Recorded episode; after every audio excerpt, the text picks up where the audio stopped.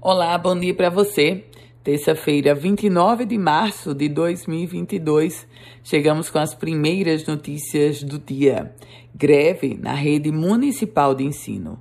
Professores e demais educadores de Natal entraram em greve por tempo indeterminado e cobram o reajuste salarial de 33,24% que foi aprovado pelo governo federal.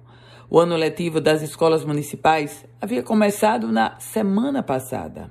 A deflagração da greve foi aprovada pelos profissionais.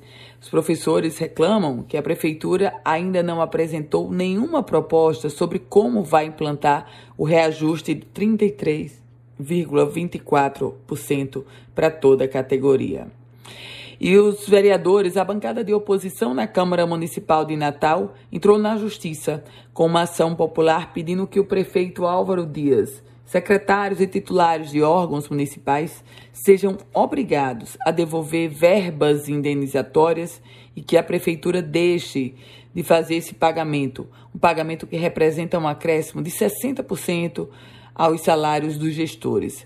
Os gestores eles passaram a receber esses valores adicionais é, com os chamados jetões. O prefeito da capital, por exemplo, começou a receber 12 mil reais de jetões indenizatórios, enquanto seu salário é de 20 mil reais. E os médicos do Rio Grande do Norte deflagram greve. A semana começa com uma greve dos médicos que pedem a implantação, a reestruturação do plano de cargos, carreiras e remuneração e, com isso, deflagra a greve por tempo indeterminado. Retomada das aulas na Universidade Federal do Rio Grande do Norte.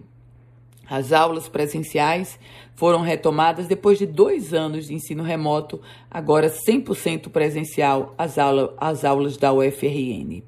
E vamos falar sobre fiscalização, porque a equipe de fiscalização do IDEMA, do Instituto de Desenvolvimento Sustentável e Meio Ambiente, interviu em uma área que estava sendo desmatada no município de Canguaretama.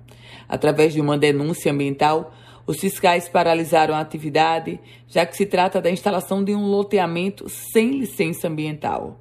Canguaretama, que está inserida na área de proteção ambiental chamada Piquiri E uma outra informação, dessa vez no foco da polícia, é que estava sendo realizada uma festa clandestina com 200 pessoas. A polícia Militar fez literalmente uma batida, apreendeu motos entorpecentes.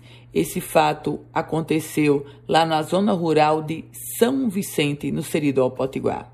E uma última informação, mais leve, até em tom de convite para você.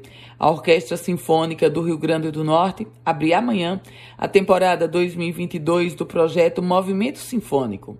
8 horas da noite, esse projeto marca o retorno das quartas clássicas ao palco do Teatro Riachuelo e detalhe importante, a entrada é gratuita.